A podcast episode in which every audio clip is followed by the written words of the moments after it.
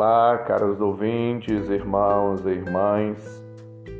Abramos os nossos corações e nossos ouvidos para fazermos um encontro com a palavra de vida e salvação e nos deixarmos orientar e capacitar pelo Senhor. Perdoai e sereis perdoados. O Senhor esteja convosco, Ele está no meio de. Proclamação do Evangelho de Jesus Cristo segundo Lucas, capítulo 6, versículos 36 a 38. Glória a vós, Senhor. Naquele tempo, disse Jesus aos seus discípulos: Sede misericordiosos, como também o vosso Pai é misericordioso. Não julgueis e não sereis julgados. Não condeneis e não sereis condenados. Perdoai e sereis perdoados. Dai e vos será dado uma boa medida, calcada, sacudida, transbordante, será colocada no vosso colo porque com a mesma medida com que medirdes os outros, vós também sereis medidos. Palavra da salvação. Glória a vós, Senhor. Caros ouvintes, irmãos e irmãs, o evangelista Lucas, depois de proclamar as bem-aventuranças anota o mandamento do amor universal e da misericórdia. Somos chamados, convocados por Deus, através da Sua palavra, a vivenciarmos a misericórdia, o amor, até a perfeição. Somos chamados a trilhar, a buscar, atingir esta meta amar a Deus, amar o próximo, praticar a justiça divina, praticar a misericórdia é fundamental. Ser misericordioso, perdoar, não julgar, fazer a vontade de Deus terá como consequência a recompensa divina. Sereis dado uma medida calcada, sacudida, transbordante. Portanto, procuremos exercitar a misericórdia, o perdão, cada dia. Façamos uma higiene do coração, da mente e da alma.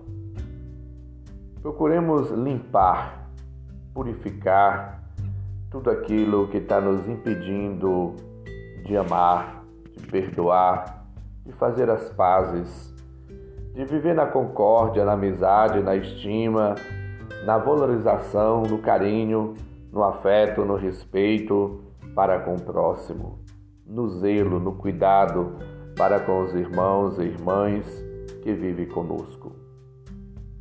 Sejamos humildes simples.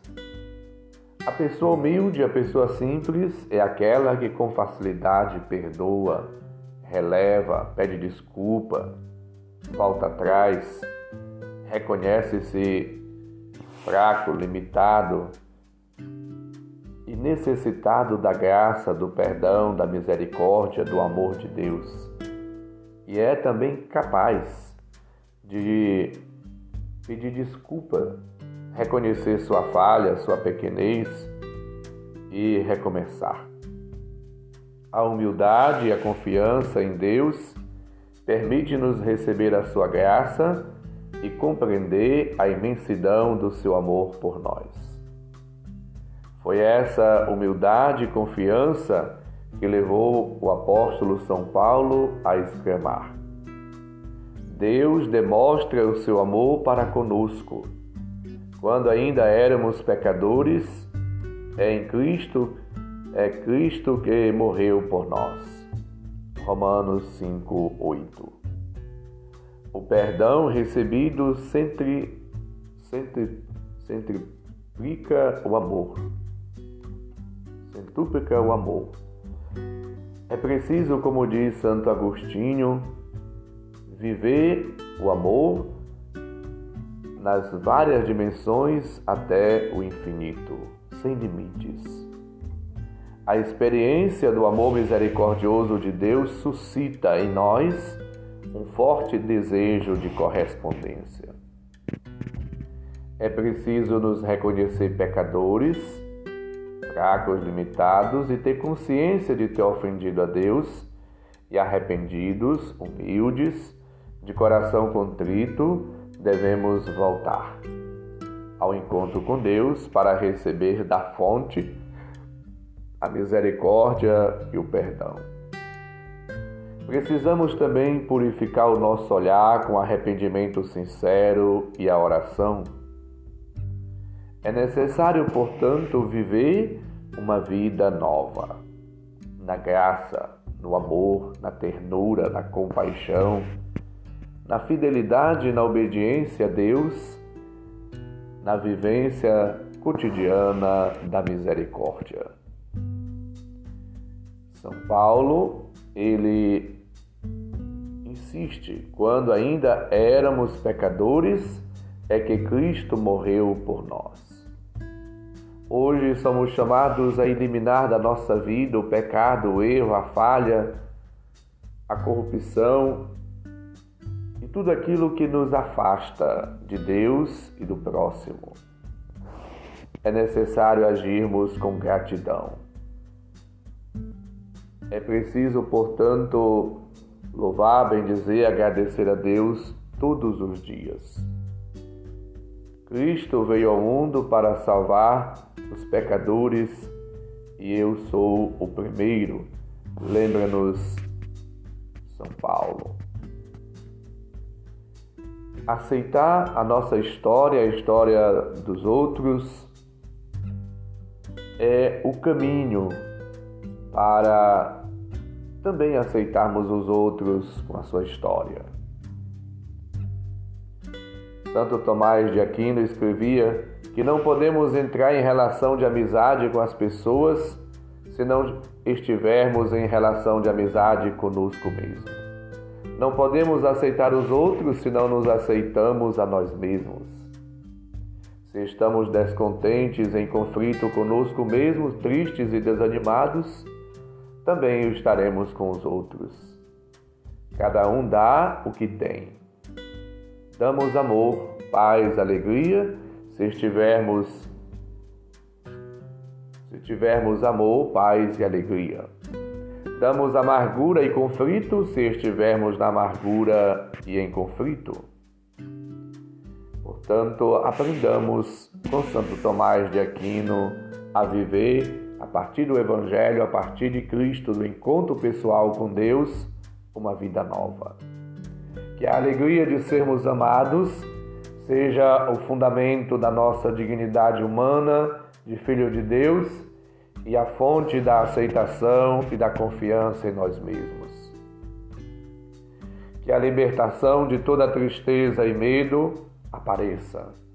Que nós possamos viver não na tristeza, no medo, na ansiedade, mas na alegria, na seriedade, na sobriedade, na moderação, na paz, na concórdia interior. Que nós mesmos possamos compreender-nos, amar-nos, para compreender e amar o outro. Vivamos na força de Cristo uma vida nova. É o que hoje o Senhor nos ensina, nos orienta e nos pede. A misericórdia, o perdão, o não julgar, ter carinho, ter afeto, ter estima, ter um olhar de compaixão, de piedade, de compreensão, de amor para com o próximo e para com Deus a fidelidade, a obediência e o amor sempre mais crescente, para que seja levado o amor a intimidade, a doação, a obração, a entrega, ao oferecimento e ao gastar-se pelo reino de Deus, pelo próximo, para que a nossa vida seja de fato expressão da misericórdia e da bondade divinas. O Senhor esteja convosco, Ele está no meio de nós. Abençoe-vos, Deus Todo-Poderoso, Pai, Filho e Espírito Santo. Amém. Santo e abençoado dia para todos. Um abraço, felicidades.